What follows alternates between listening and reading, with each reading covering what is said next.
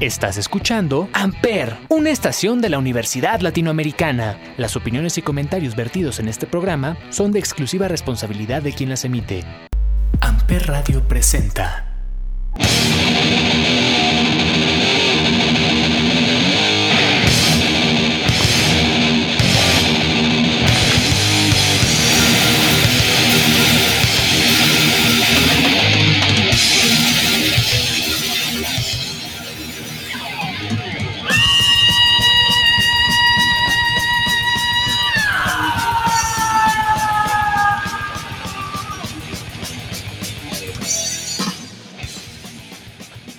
Hola a todos, bienvenidos a este podcast llamado Sonidos en el Aire a través de Amper Radio de la Universidad Latinoamericana y como todos los miércoles nos acompaña Olivier. Olivier, ¿cómo estás? Hola, Ismael, bien, aquí otra vez, contento de estar en Sonidos en el Aire una vez más por Amper Radio. Así es, y como todos los miércoles recuerden que en este podcast hablamos de música underground, hablamos de música pues no tan comercial o de discos que han cambiado la historia y pues justamente hoy es el caso de un disco que cumple 35 años y que pues definitivamente cambió el rumbo de cómo el metal podía ser más allá de agresivo, sino que podía llegar a ser incluso extremo. Exactamente, este, este disco que es una de las bandas más importantes del género thrash metal, que lo conoce, y se llama Rain in Blood. Así es, vamos a hablar de Slayer, una de las bandas que pertenece a este grupo de cuatro, que, que es el, Big Four de los de thrash metal eh, estadounidense, que es Slayer, Anthrax, Metallica y Megadeth. Y pues creo que no hay discusión aquí, es la banda más agresiva del grupo. Sí, sí, del, Big Four sí. Que bueno, hay algunas discusiones que debería estar también Testament, por ejemplo, o Dead Angel dentro de este grupo de los... Sí, pero tal vez se basen en popularidad un poco, porque pues definitivamente ellos cuatro son los más populares. Quizá la menos popular es Anthrax, pero sigue siendo mucho más popular tal vez que Testament o, Dead Angel. Sí, eso es cierto, sí. sí. En cuanto a popularidad, ventas, todo lo demás, sí. Eso es muy cierto. Así es, entonces vamos a hablar de este disco que cumple 35 años, el Raining Blood, que es un disco publicado justamente en 1986, que tiene la curiosidad de que es un disco corto, corto, corto. Solo dura 29 minutos. Sí, es un disco que, que pues está, lo puedes escuchar en una sola sentada, rápido, ni cuenta te das, porque además es un disco que está tocado muy rápido, a una velocidad que para la época era algo pues nuevo, especial el tocar a esa velocidad. Y pues es un disco que, como dijo Ismael, salió el 7 de octubre de 1986, por lo que hace poquito acaba de cumplir sus sus 35 años y que también fue un disco que en la época fue muy controversial por la, pues por la temática de las de algunas de las canciones y hasta por la portada del disco. Así es, y que creo que para hablar de ese tema y antes de seguir con el disco en sí, habría que hablar de quién es Slayer, quiénes son estos cuatro tipos que pues le vinieron a romper los calzones a todas las abuelitas y mamás del mundo, porque eran cuatro tipos que definitivamente tus papás no querían que escucharas. Pues podría ser que sí haya sido un, grupo de este estilo, ¿no? Ellos, sí, es un grupo que se formó igual en, los ochentas en, en California, que es esta área de donde salieron todos estos grupos del Big Four, de, California, San Francisco, toda esta zona de, de Estados Unidos y como dices, es un grupo que pues era muy choqueante, ¿no? Sobre todo al principio, porque bueno, los, los músicos usaban, bueno, todavía la, la suelen usar, pulseras con clavos gigantescos. Cadenas. Cadenas gigantescas, cruces al revés. Eh, y en sus temáticas, ¿cómo? Kerry King, de hecho, él ah, mismo es un personaje muy emblemático de, de lo que es un metalero, creo, ¿no? Sí, que Kerry King tuvo una evolución. al principio no era como es ahorita, o sea, sí cambió físicamente. Siento que se puso más rudo con el tiempo. Sí. Eh, bueno, eh, ahí pues hay que nada más nombrarlos eh, quiénes son ellos. Estamos hablando de Kerry King, Tom Araya, Jeff Hanneman y Dave Lombardo, como la alineación original de Slayer. Exacto, y bueno, ya después han incorporado mucho tiempo a Paul Bostas, que también fue baterista de Exodus y cuando se salió Tamaraya él lo, estuvo reemplazando algunas veces y Gary Holt ahora que también es guitarrista de Exodus, pues estuvo tocando con ellos después de la muerte de Jeff Hanman, que tiene ya un tiempo que falleció. Así es, para mí Jeff Hanneman es de los guitarristas de metal extremo más emblemáticos y que yo siempre lo uso de, referencia cuando alguien me dice que las arañas no hacen nada. A Jeff Hanneman lo mató una araña. Sí, él de hecho estuvo bien rara su muerte, ¿no? Él murió a los 49 años en, en el 2013 a consecuencia de una picadura de araña que se complicó tanto que creo que tuvo una infección como masiva y falleció. Sí, así es. Es una banda que también es bastante internacional. Eh, Tom Araya es chileno y Dave Lombardo es cubano. Jeff Hanneman y Kerry King son estadounidenses. Y, es curioso porque eh, Tom Araya, a pesar de su acento chileno, habla, eh, canta un inglés muy peculiar porque sí le entiendes perfectamente lo que dice a pesar de que su estilo de voz es totalmente gutural, gritado. Sí, sí es cierto que tiene una voz que le puedes entender bastante más claro que otros, otros de estos grupos. Sí. Y además él tiene una personalidad que tal vez no concuerda mucho con el tipo de música, ¿no? Porque él es como muy bonachón, muy buena onda, muy tranquilo, sonriente. Sí, siempre está sonriendo. Ajá. Así es. Ellos también tienen la curiosidad de que pues este disco lo, lo, lo publicaron gracias a una a una discográfica llamada Def Jam Records, que justamente es del gurú Rick Rubin, que ya habíamos platicado de él alguna vez, y que pues es una disquera que se centraba más, más que nada en el hip hop. Ellos fueron los que trajeron a nosotros Rom DMC o incluso a los Beastie Boys. Sí, justamente que precisamente ellos estaban un poco eh, escépticos, ¿no? Decían, pues, híjole, es que lo que ustedes hacen no concuerda mucho con, con nuestro estilo de música, ¿no? Pero con lo que no contaban es que pues, era Rick Rubin, el productor, que es un tipo pues, famosísimo en la industria musical y que ha producido a artistas de todos los géneros y es muy conocido. Sí, él ha producido desde los Beastie Boys hasta Shakira, hasta y descubrió la época más gloriosa de los Red Hot Chili Peppers incluso. También, pero en el metal, rock y eso, pues ha producido a Danzig también, por ejemplo. A Rage Against the Machine. Rage Against the Machine, sí. ACDC también produjo un disco de ACDC. Hasta un disco de Mick Jagger, por ejemplo. A Metallica, él, digamos que trajo a Metallica de su, de su retiro un poco, ¿no? Sí, sí, hasta Johnny Cash, ¿no? También, de todo. Y es, la verdad es que es muy bueno y él ya me has hablado, ¿no? Que tiene una personalidad muy, muy como, como de, ¿qué será? Como hipster, no sé. Sí, como hipiosa, de hecho, pues algún día, algún día hablaremos de él porque él, de hecho, tú, ha tenido muchos problemas con bandas como los Beastie Boys, que justamente los Beastie Boys se sintieron un poco engañados por él eh, y su disquera. Ya es una historia curiosa. Pero bueno, el disco, pues la revista Kerrang lo menciona y lo cita como el disco más duro de todos los tiempos. Y fuera del aire, Olivier y yo justamente hablábamos que si eres una persona que nunca en su vida ha escuchado metal y te pones a escuchar este disco, te noquea totalmente. Es un disco brutal. Sí, la verdad tiene esa característica que es un disco muy pesado, digamos, muy rápido y es que pues, tiene elementos muy, muy este, característicos de Slayer, ¿no? Que, que después iban a ser populares en otro tipo de bandas todavía más pesadas como el death metal y el metal extremo. Es como un poco la base para otros, Sí, exactamente. También es muy característica, por ejemplo, dos cosas aquí. Bueno, tres. La, forma de cantar de Tom Araya es un timbre muy curioso porque a pesar de que su voz es muy áspera y muy dura, tiene unos falsetes brutales, que es el que eh, escuchamos al inicio del episodio, que es una canción llamada Angel of Death, que la mayoría de la gente ubica Angel of Death por ese grito del inicio.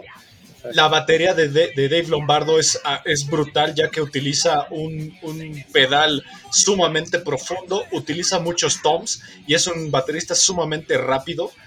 Y pues bueno, las dos guitarras, ¿no? Kerry King y Jeff Hanneman. Que Kerry King, yo he escuchado muchos guitarristas virtuosos que lo citan como un cochino.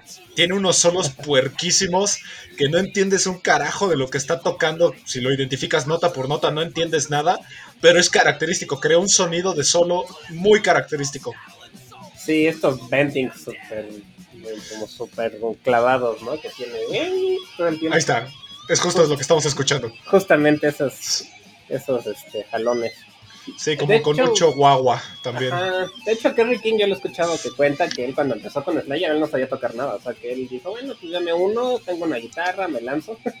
y que realmente él al principio no sabía tocar nada y que pues, le aprendió todo a Jeff Hanman y con el tiempo ya se volvió bueno, se empezó a ser bueno, pero pues, al principio no sabía.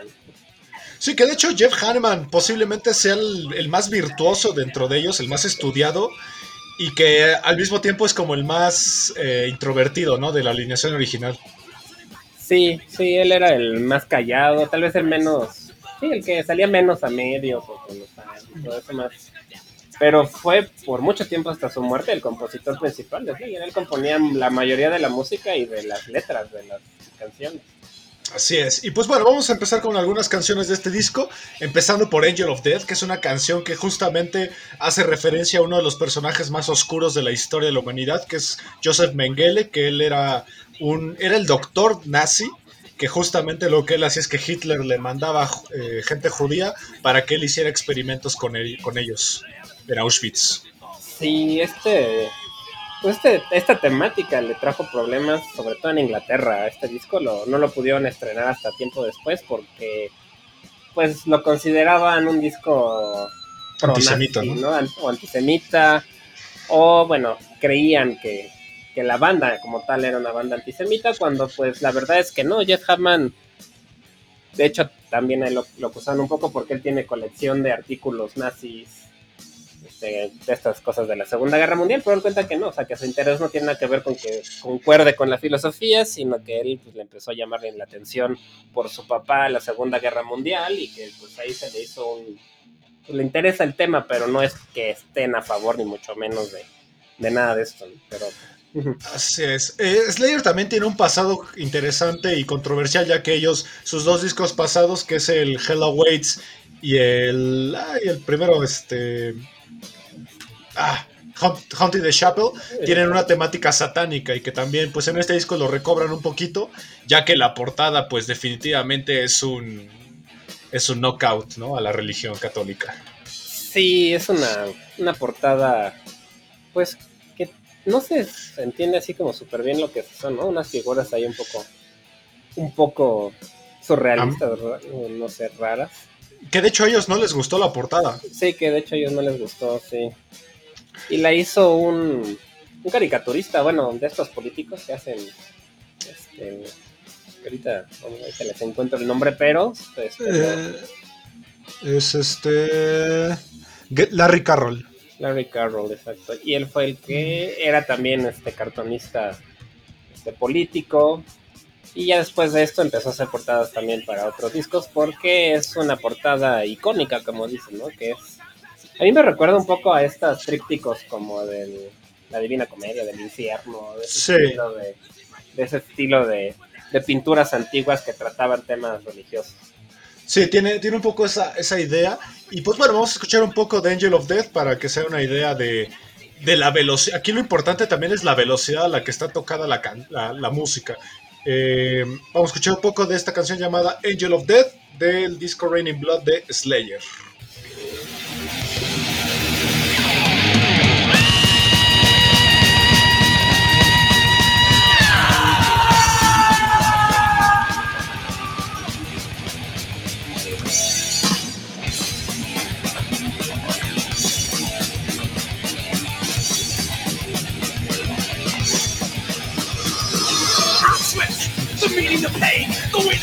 Should die. Slow down, immense decay, showers that cleanse you of your life. Forced in, like cattle you run, stepped out, your life work. Human minds for the incident doubt, 400,000 more to die. Bueno, esto fue Angel of Death del Raining Blood Slayer. Como otro dato curioso de esta canción es que Kerry King menciona que antes de tocar esta canción en vivo, primero tocan una canción un poquito más lenta porque dice que es tan rápida que provoca que se entuman eh, los brazos y los, y los dedos y que Tom Araya, gracias a esta canción, dejó de tocar justamente el bajo con los dedos, sino que ahora tiene que tocar con plumilla debido a lo rápido que es. Sí, no, no alcanzaba, ¿no? A, a llegarle con los puros dedos a la... A la velocidad. A la velocidad. Y como dato ahí curioso es que, es que la, está arriba de 200 bits por segundo. Es muy, muy rápido. Otro dato curioso es que, pues como decías tú, los acusaron de que pues eran antisemitas o que fomentaban el nazismo porque pues en la letra jamás mencionan que pues Joseph Mengele fuera el villano, pero Jeff Hanneman me parece muy curiosa y muy eh, inteligente la respuesta. Dice, no creo que tenga que explicar que Joseph Mengele era alguien malo. Creo que se da, se, entiende por sí mismo, ¿no?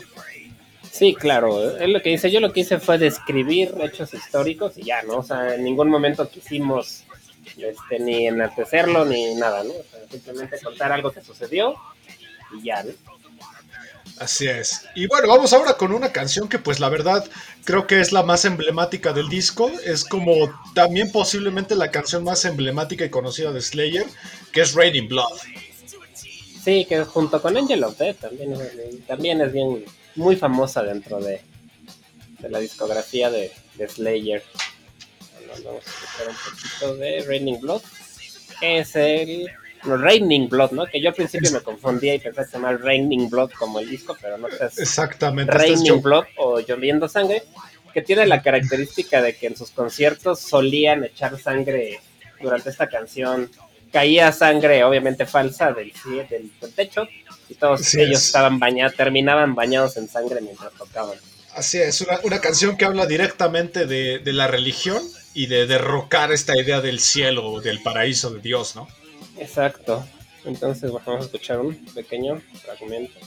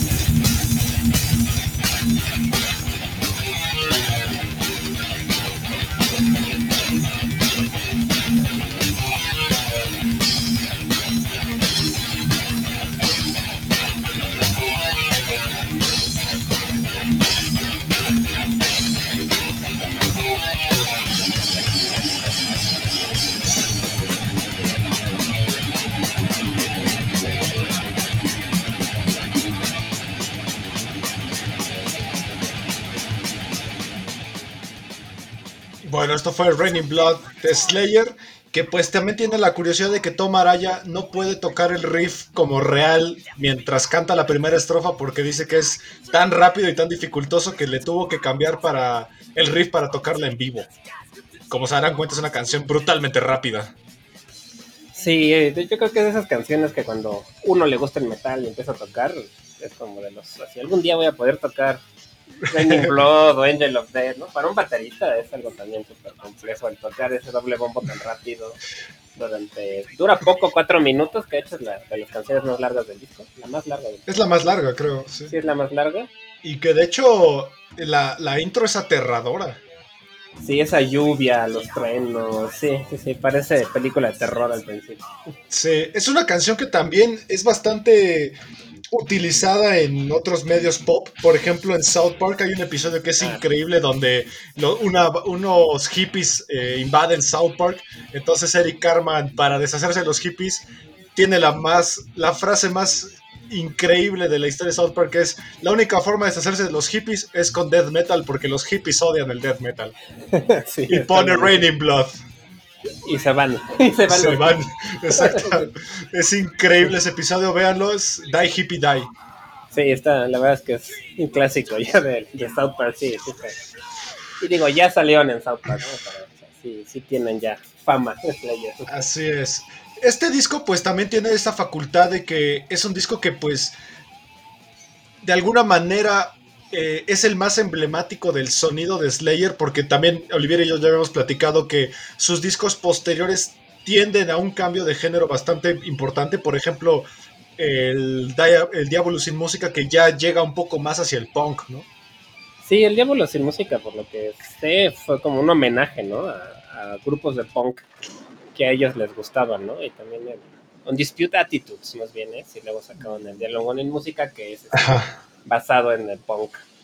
Sí, y... le cambiaron, ¿no? Le, yo siento que ya después, no es que tocaran lento, pero ya metían partes break, como breakdowns, que les llaman ahora, Así es. Y bueno, mucha gente también se quejó de su siguiente disco, que es el Sounded Heaven del 88, ya que es un disco mucho más lento e incluso hasta más accesible de alguna manera.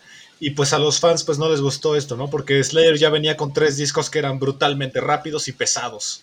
Que a mí no me parece tan, tan lento. Me parece que simplemente es como un poquito más hasta conceptual.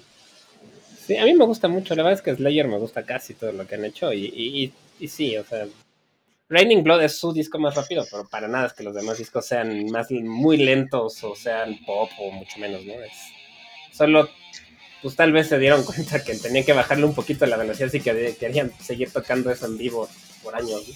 Exactamente. La, la revista Rolling Stones también los los ha metido eh, en varias ocasiones como los guitarristas más importantes o los discos más importantes. De hecho, eh, la, misma Rolling Stone dice que el Raining Blood es el disco número 2 de los discos más importantes de metal de la historia y el único que le gana es el Master of Puppets de, de Metallica. De Metallica, sí, sobre todo de este género del thrash metal que, que surgió como una respuesta igual al, a todo el hair metal y estas bandas que estaban de moda antes de esto y, y sí, es un, disco clásico que muchos lo ponen como el mejor disco de trash, de, trash metal de la historia y que ha influenciado a yo creo que millones de músicos en el mundo. Para ti, pregunta, ¿qué es mejor? ¿El Raining Blood o el Master of Puppets en cuanto a música? Ay, híjole, musicalmente yo, me voy por Metallica por el Master of Puppets, porque pues tienen interludios musicales, guitarras acústicas. Pero en cuanto al género como tal de thrash metal, pues sí, sí se representa yo creo más por, por el Raining Blood que por el Master of Puppets. Es que el Raining Blood es más sucio, ¿no? De hecho se siente ese, ese tono más sucio, como que está muy saturado al final que de hecho es algo que Rick Rubin logró. Eh, el disco al final se escuchaba, la mezcla final estaba muy saturada, entonces Rick Rubin hizo un truco de masterización para que los instrumentos se escucharan claros a pesar de lo saturado que está. Y justo eso fue algo que le llamó la atención a Kerry porque al principio estaba como escéptico porque era una disquera de hip hop y cuando escuchó el disco fue lo que dijo, ah, esta la verdad es que la producción está bien hecha, que por primera vez escucho los instrumentos de todos. Sí. Y lo que estamos tocando, así, no es ruido, sí son notas.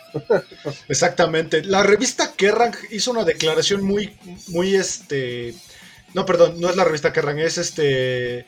Eh, Blabbermouth hizo una, una declaración que dijo que Slayer jamás en la vida volvería a ser un disco tan importante como este. Tú que eres súper fan, ¿te parece que hay un disco que se, sea tan importante como Raining Blood? No, tan importante en la historia de, digamos, como fundamentos del metal, no, pero a mí sí, todos sus discos, bueno, el Season in the Abyss me gusta mucho, se me hace un disco muy bueno. También, el, pues todos, la verdad es que a mí me, Slayer me parece una, una banda fundamental dentro del, metal. Pero sí, Raining Blood sí es su disco más influyente. Así es.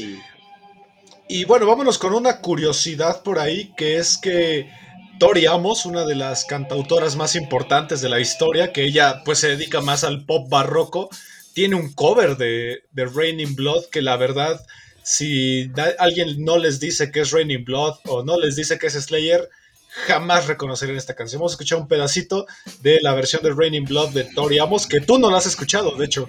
No, yo no, ni sabía que existía. Así es que chequen lo que acabamos de escuchar con lo que vamos a escuchar ahorita. Este es el cover de Raining Blood de Tori Amos.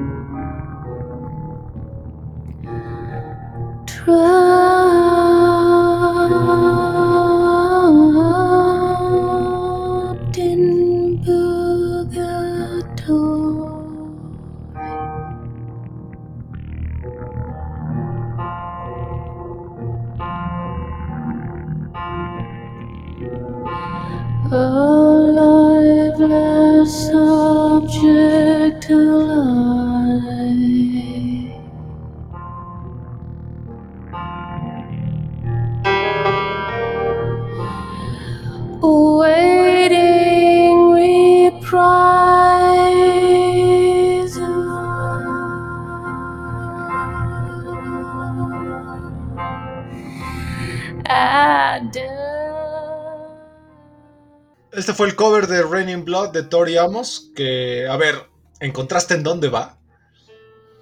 No, ni la verdad es que ni siquiera reconocí la... ¿En qué parte de la canción? Sí, no, está padre, o sea, está muy distinto a lo que pensé. Pero se siente esa vibra, ¿no? Como dices, esto, esto es algo oscuro, muy oscuro. Sí, sí, la verdad sí se siente la, vibra oscura, pero más, mucho más relajada. Bueno, no sé. de hecho, se la pusieron a Kerry King y Kerry King justamente dijo, me tardé un minuto y medio en encontrar en qué punto de la canción estaba. Si me lo hubieran, si no me hubieran dicho, nunca hubiera sabido en dónde, de, dónde había salido esto. Eh, cuando la escuché dije, no, no tengo ni idea qué canción es esta hasta que encontré una y dije, ah, esto es Raining Blood. Órale. Eso está, sí. O sea, logró engañar, logró engañar a su compositor. Pues sí, es que no tienen nada que ver con, con la original, pero está interesante, eso es padre, ¿no? Cuando hacen un cover que no tiene nada que ver, pero aún así funciona. Exactamente, que justo habíamos platicado de eso cuando hicimos el episodio de la lista negra de Metallica, ¿no? Sí, que no todos funcionan. En cambio, este, pues, es muy diferente, pero sí se escucha interesante. Sí, confunde bastante. Eh, legado, ¿cuál sería el legado del Raining Blood de, Slayer? Pues yo creo que las bases para lo que después sería la música más, más extrema, ¿no? Como le dices, junto con otros grupos, no Slayer solo. Venom, Battery. Ajá, todo ese estilo de... Ellos al principio, en sus primeros dos discos, se maquillaban los ojos como con sombra negra. Y hasta tienen fotos que salían con cruces al revés y con trajes de cuero. Entonces, de alguna manera también influenciaron un poco al black metal, aunque no en, al 100%, pero ahí tienen ciertas influencias, que después ellos, dijeron que se dejaron de maquillar porque sintieron que pues que no les hacía falta, o sea, que se veían ya bien sin necesidad de eso. ¿no? Exactamente. De hecho, pues es lo que íbamos a mencionar, ¿no? Que pues Slayer siempre es citado, ¿no? Como una de las bandas que más influyó a lo que es la música extrema, que por música extrema se entiende por todas estas corrientes más underground del metal llevadas más a la velocidad o a las letras, incluso hasta el satanismo, como es el black metal, como es el death metal, como es el melodic, como es el trash tal vez un poquito más saturado. Y pues Slayer siempre es un referente y evidentemente este disco es un referente de la música tanto extrema como del metal en sí.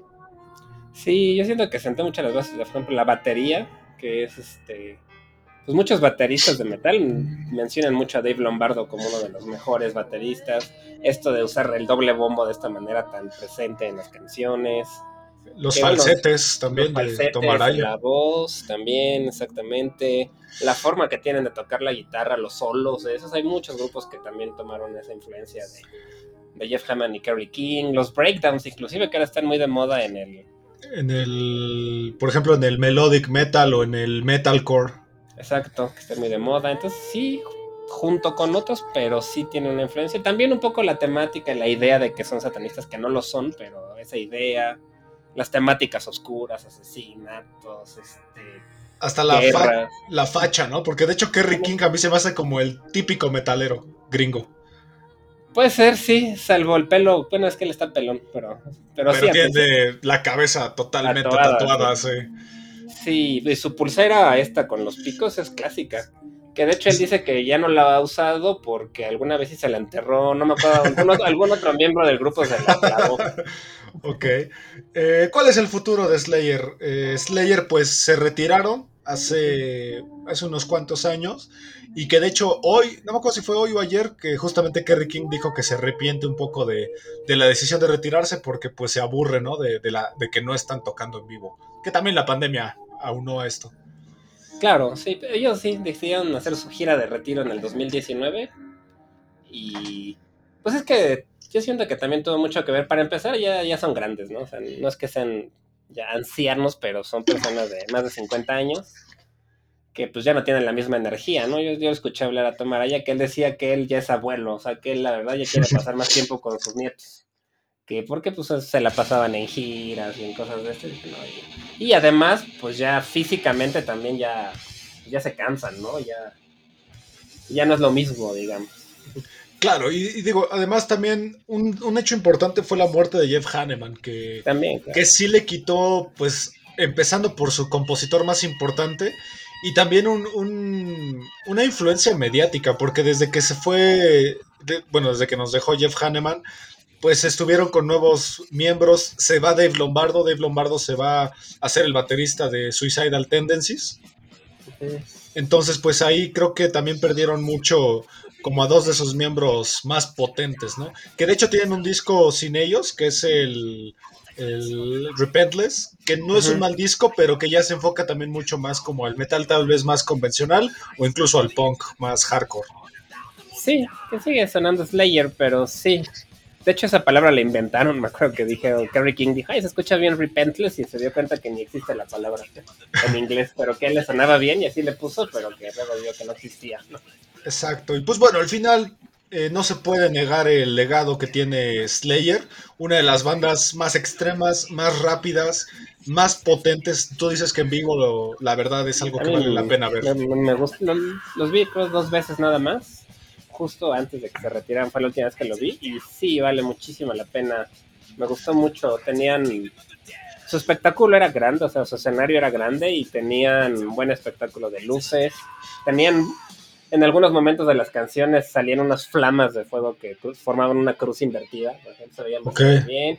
Y ellos con mucha energía, o sea, a pesar de que ya tienen su edad, sin, o sea, muy bien la tocaron y prendieron mucho a la gente, la verdad me, me gusta mucho lo que es Slayer en vivo, pero yo la verdad yo espero que ya no regresen porque no, me gusta cuando las bandas se retiran y les regresan al par los par de años, dije, ya mejor hagan un proyecto solista, no sé.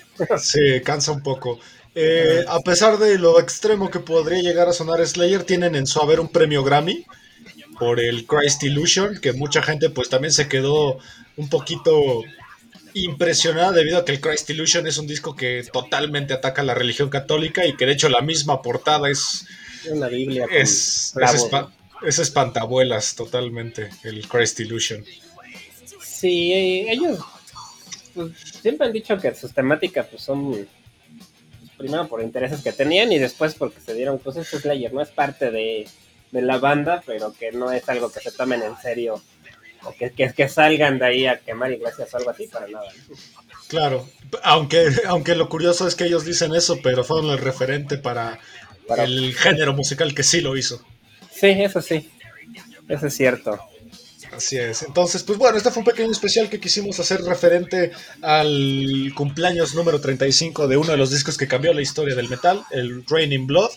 Y pues también una de las bandas que pues es miembro del grupo de los cuatro más importantes del thrash metal de Estados Unidos. Decimos de Estados Unidos porque también hay un Big Four eh, europeo. Sí, ¿no? Este, Creator, Sodom y Destruction. No, no, hay otro. overkill, creo que es Overkill. Ah, pero porque son gringos también. ¿Son gringos? Sí, ¿no? ¿O son ingleses? No. La verdad es que. A ver, deja, lo voy a buscar. Pero en Alemania hubo un, movimiento también de thrash metal inspirado por todos ellos. Y también hay grupos como Creator, Sodom, Destruction. Y se me está yendo uno, ¿no? Pero que también son muy importantes. Sí, es. Oh. Uh, el de Estados Unidos es Metallica, Megadeth, Slayer y Anthrax. Y el green, el europeo es. Ay, no lo encuentro. Pues son algunos de estos grupos alemanes, pero sí. Sí. Sí, son grupos mucho más underground. Digamos, sí se conocen por los metaleros, pero no llegan para nada al nivel que tienen estos, ni de conciertos, ni de ganancias, ni de. Realmente no. Es. Ah, ya lo encontré. Es eh, Creator, Destructor, Tankard y Sodom. Tankard, ese faltaba. Tankard. sí, es. Sí, influenciaron también en, Europa. La verdad es que influenció mucho esta música. Y fue como un. en círculos, ¿no? Porque ellos fueron influenciados por la nueva ola del metal británico y después ellos influenciaron a los europeos para hacer otra cosa. Así es. Y pues bueno, si no les gusta el metal, yo creo que es un disco que vale la pena darle una, una escuchada, porque la verdad es un disco que te revienta la cabeza. La primera escucha es un puñetazo de sonido. Y que, bueno, si a lo mejor el disco entero no lo soportan, por lo menos Angel of Death y Raining Blood valen mucho la pena. Porque sí es, un, es una banda que creo que debes escuchar antes de morir, porque pues es, la, es el extremo en su máximo esplendor, ¿no? De lo, de lo, digamos, extremo tradicional.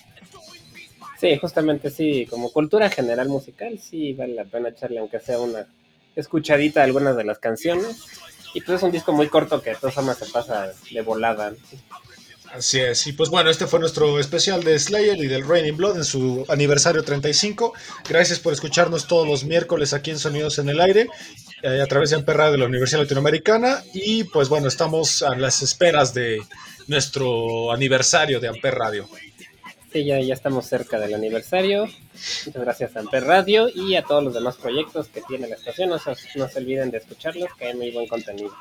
Así es, gracias Olivier por acompañarnos otro miércoles. Gracias a ti, Ismael, y hasta la próxima. Hasta pronto.